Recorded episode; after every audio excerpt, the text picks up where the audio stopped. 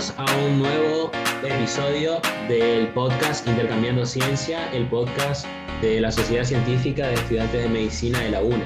Mi nombre es Leandro Luquestic. Mi nombre es Rodrigo Blanco. Y hoy, 29 de septiembre, eh, es el Día Mundial del Corazón, así que invitamos al doctor de Sercho para hablar sobre salud cardiovascular. El doctor es médico cardiólogo, egresado en nuestra facultad jefe de la sección de hipertensión arterial del Instituto de Cardiología de Corrientes y presidente del Comité de Hipertensión Arterial de la Sociedad Argentina de Hipertensión Arterial en la delegación de Corrientes. Hola, doctor, ¿cómo le va? Hola, ¿cómo están chicos? Un gusto estar con ustedes para hablar un ratito de, de salud, así que a disposición. Bueno, la primera pregunta que queríamos hablar es, ¿qué debería saber la población sobre el corazón y sobre la salud cardiovascular?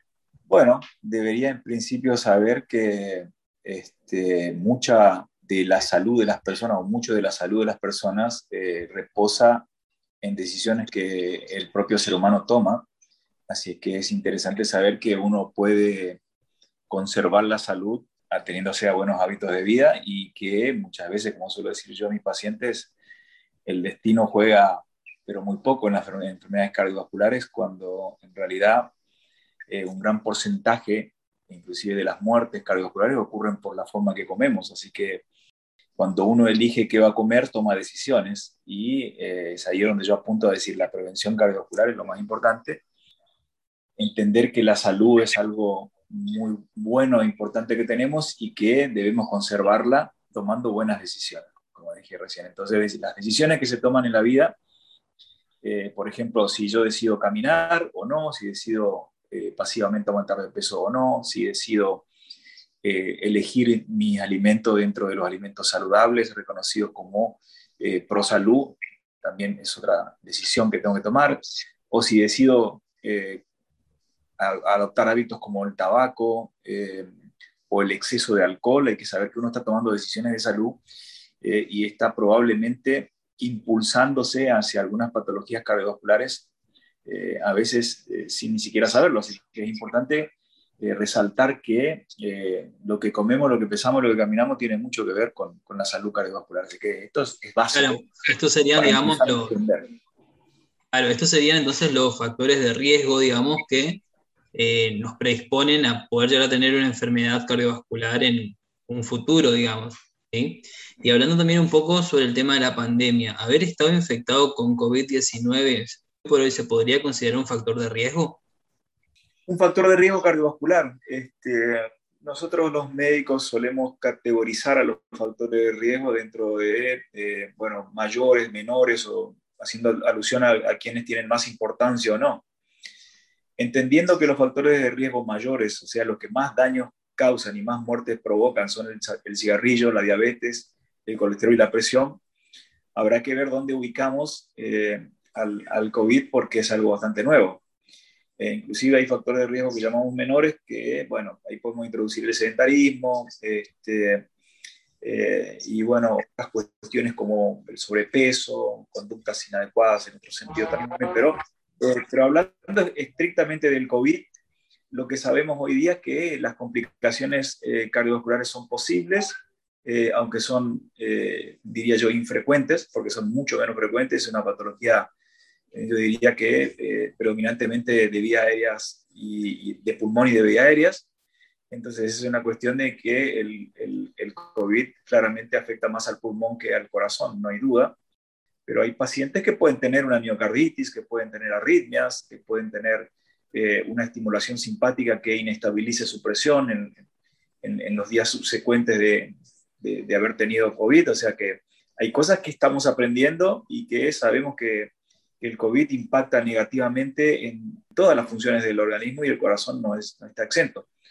Pero, eh, bueno, antes eh, descreíamos del impacto que tenía el COVID en la hipertensión y hoy sabemos que es un factor inestabilizador de la presión que se combina con otras cosas que el paciente cursando un COVID agudo tiene, como por ejemplo se queda más quieto, eh, generalmente aumentan de peso, este, eh, tienen una situación de, tensión emocional porque quiera o no ven amenazada su vida, y además la estimulación simpática y el estado inflamatorio generalizado que, que genera, que provoca el, virus, eh, se ha visto que impacta de manera negativa en los hipertensos, inestabilizando o aumentando la severidad de la presión.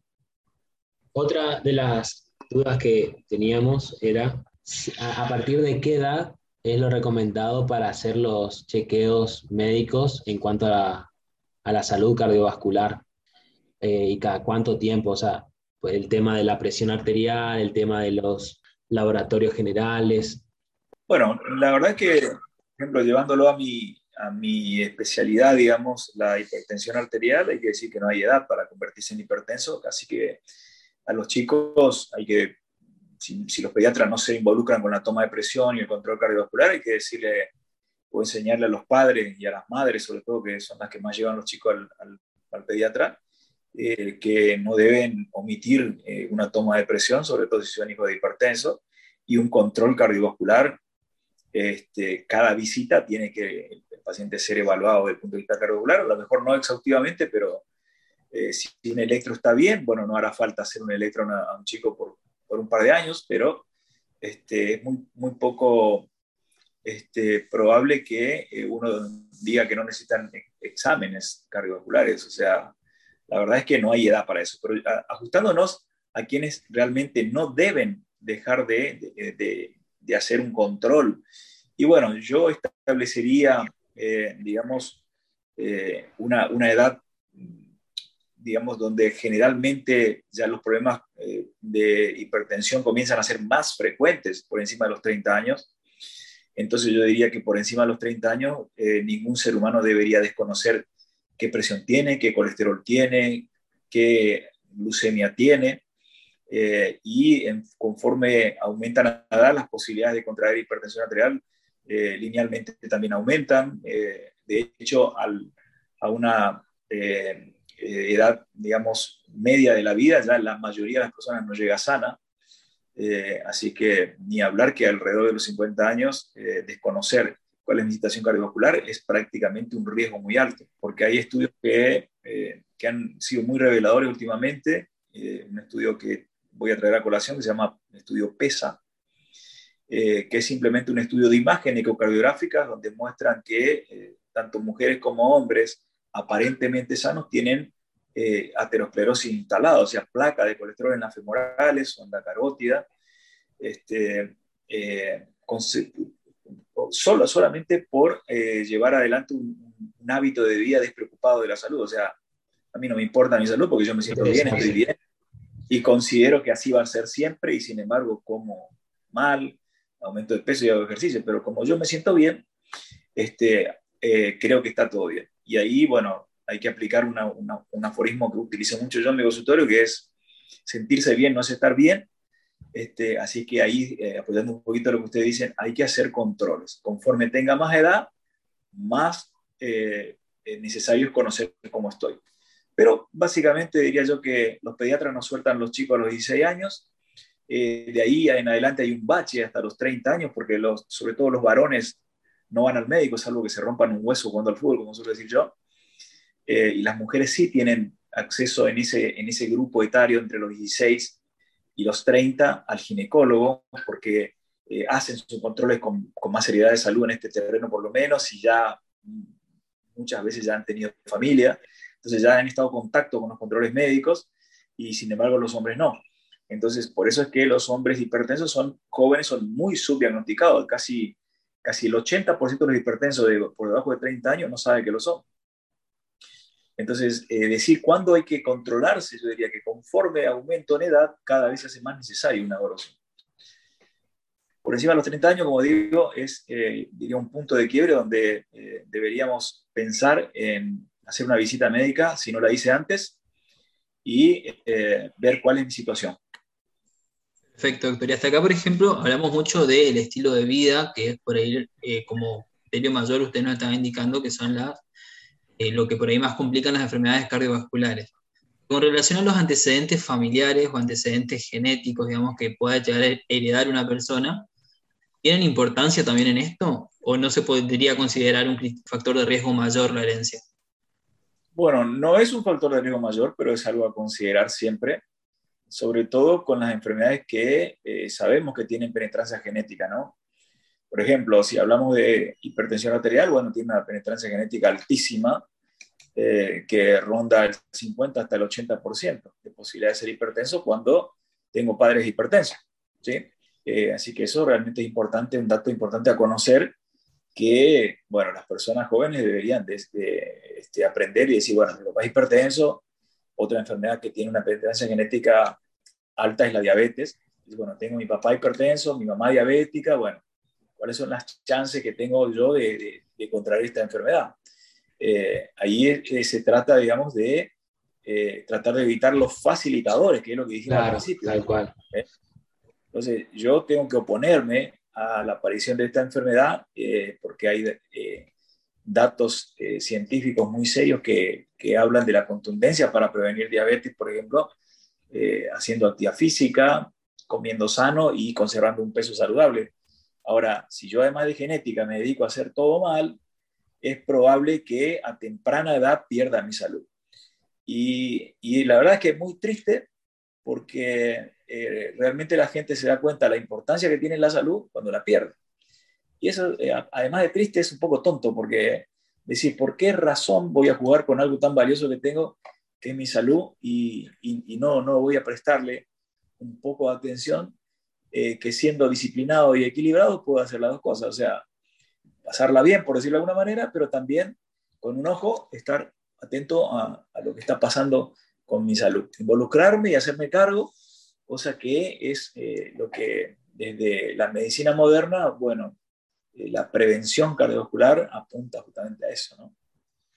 Claro, eh, sí, es lo que solemos también estudiar, digamos, en la facultad, digamos, que hay cosas que no están bajo nuestro control, el tema de la edad, el tema de, o sea, son los factores no modificables, el tema de la edad, el sexo, las enfermedades genéticas, esas cosas no, eh, no están bajo nuestro control. Factores de riesgo no modificables, como dijiste, sí.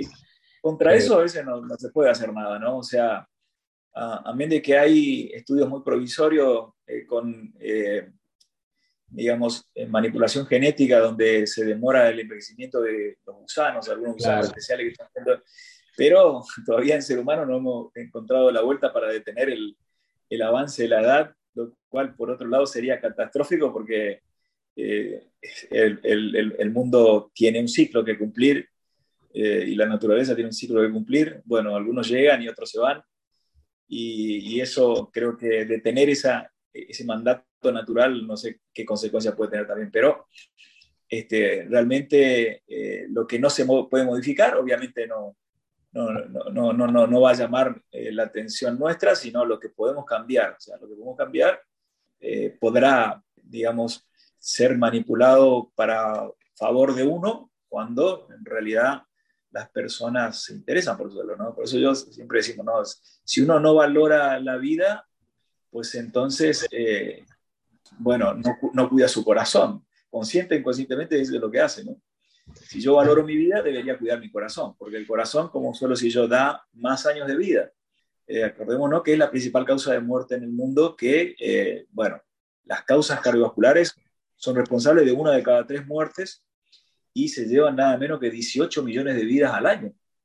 Estamos hablando que comparado con el COVID, el COVID en, más de un año, año y medio más, ha matado 4 millones 100 mil personas. O sea, si nosotros los cardiólogos ponemos a contarnos muerte eh, diaria, tenemos que contar, tenemos que decir que el cigarrillo mata a una persona cada seis segundos, que la hipertensión mata a 7 millones y medio de personas por año y que las enfermedades cardiovasculares matan más de 18 millones al año. Entonces, estamos hablando de algo realmente importante en el impacto eh, en salud pública, ¿no?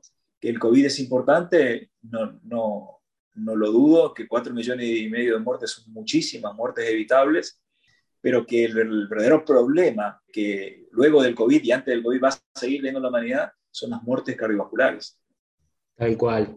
Sí, justamente eh, la intención, digamos, de esta charla, de esta conversación, es eh, recordar la importancia, digamos, de la salud cardiovascular y también eh, tener en cuenta los factores de riesgo que, bueno, como estábamos diciendo, hay algunos que eh, son no modificables, pero hay muchos otros en los cuales uno puede tener la, tomar las pequeñas decisiones diarias, ¿no? De, en cuanto a salud, en cuanto a actividad física, en, en, cuanto a hábitos saludables, que tienen su, tienen su, digamos, su recompensa buena o mala, dependiendo de, de qué tan eh, estrictos fuimos con, con ese estilo de vida.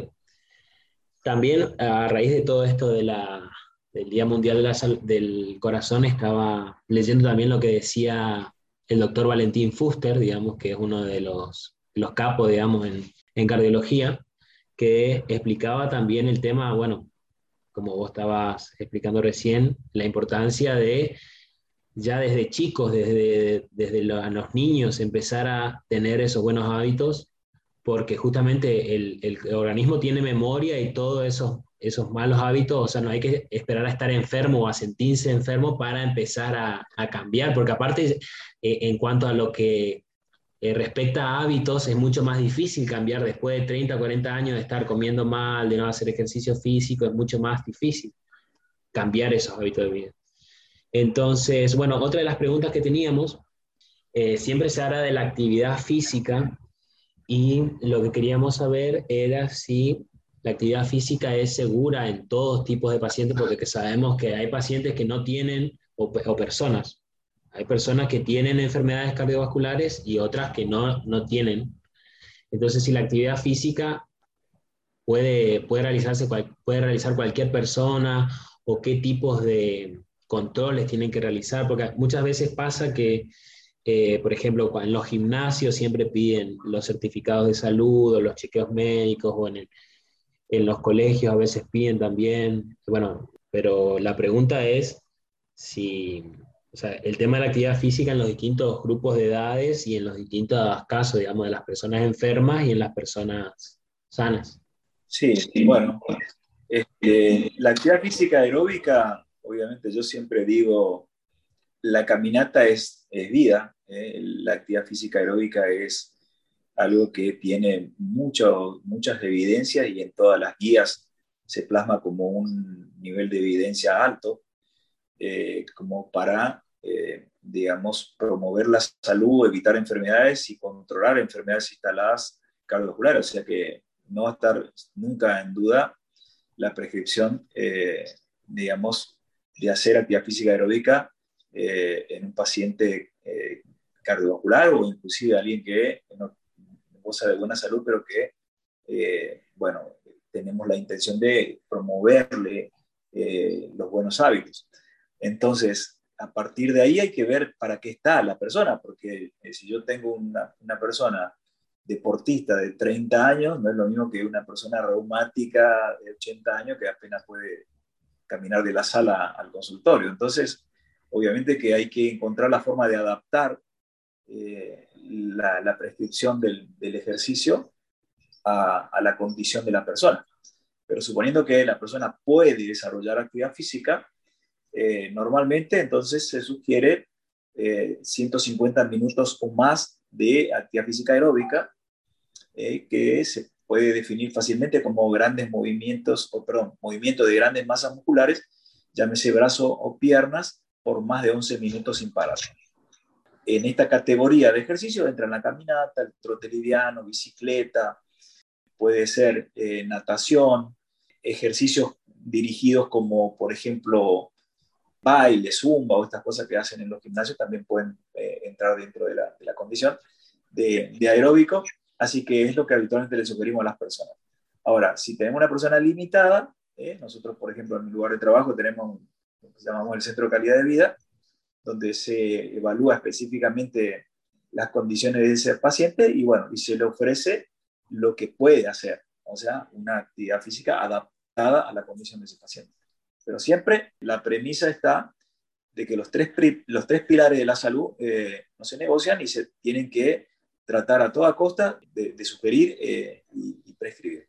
Los tres pilares los repetimos, son lo que comemos, lo que pesamos, lo que caminamos. ¿sí? Así que eh, ahí está centrada, digamos, la, la, mayor fortaleza de la prevención cardiovascular. Y para ir cerrando un poco el, encuentro de hoy, ¿nos podrían dejar un mensaje para las personas jóvenes o las personas que en este momento deciden empezar a cuidar su corazón? ¿Cómo empezar? ¿Cómo arrancar, digamos? ¿Y qué tip nos podrías dar como para que tener una idea de cómo iniciar este camino, digamos, de un día para el otro? Sí, aprovechar también para recordar el tema de los factores de riesgo para tener en cuenta, ¿no? Bueno, en principio yo eh, digo que así como uno planifica muchas cosas en, la vida, uno tiene que preguntarse cómo, cómo, quiero, cómo quiero llegar a determinada edad con la salud mía, digamos, ¿no? Porque uno es joven y tiene muy, poco, muy poca sensación de peligro, ve la muerte muy lejos, se siente inmortal. Alguna vez yo también fui joven y, me creía eso, digamos, ¿no? Pero luego empieza a caer los años y uno eh, lo que no hizo ya no lo puede revertir. Lo, que se agredió no lo puede quitar de su cuerpo. Entonces, si yo ah, cometo errores como fumar desde los 14, 15 años, cuando tenga 30 tendré 15 años de, fumador, de fumador, eso mi cuerpo jamás lo va a perdonar porque ya voy a ser otra persona diferente, que quizás no pague ahí, pero tenga todo mi sistema vascular enfermo para pagar más adelante. Entonces, ¿qué le diría yo a las personas estas? Primero, eh, reconocerse eh, en la escala zoológica. Parece tonto, pero decir, bueno, ¿qué soy yo? ¿Qué soy? ¿Carnívoro? ¿Soy vegetariano? ¿Soy omnívoro? ¿Qué soy? Ah, soy ser humano, pues entonces soy omnívoro.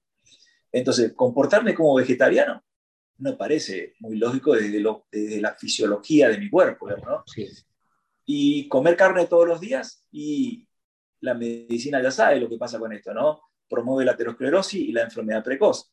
Pues entonces, soy omnívoro. ¿Qué significa ser omnívoro? Y bueno, que tengo la suerte de poder comer de todo, pero que tengo que centrar mi atención en las frutas y verduras como principal alimento y luego ir variando entre pescado de mar, carne roja, pollo sin piel, pastas, etc. Entonces me doy cuenta que puedo comer casi de todo. ¿Dónde estaría la restricción? Estaría en la comida chatarra, que lamentablemente es la principal opción de la gente joven. Este, y bueno, ahí es donde uno tiene que decir, bueno, esto no está prohibido, pero si yo como consecutivamente esto como alimento principal, es probable que dañe mi salud eh, y, no, y no llegue sano ni siquiera a los 30 años.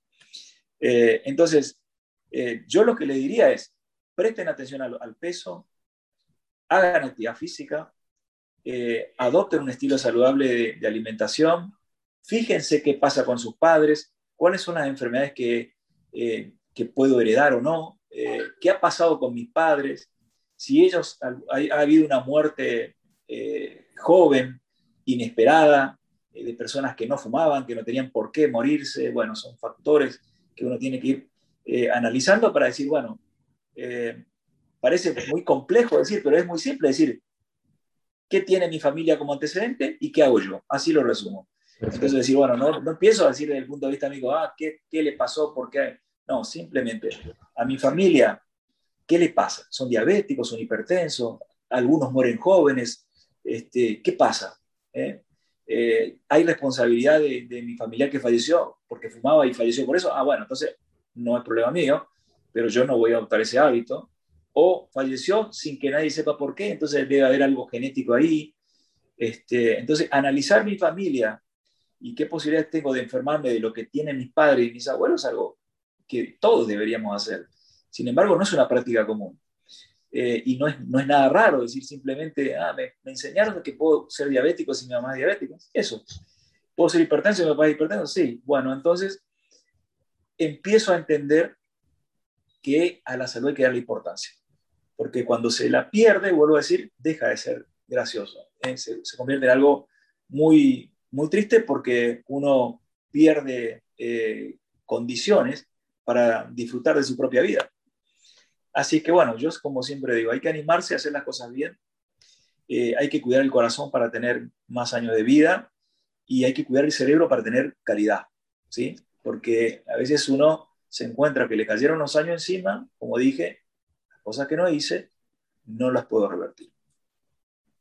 Perfecto, Gracias, doctor. Sí, bien. Esas eran todas las preguntas que teníamos para esta pequeña entrevista, ¿sí?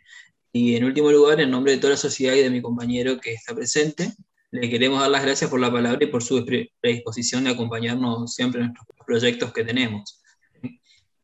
Bueno, muchas gracias. Eh, promover la salud es, siempre importante.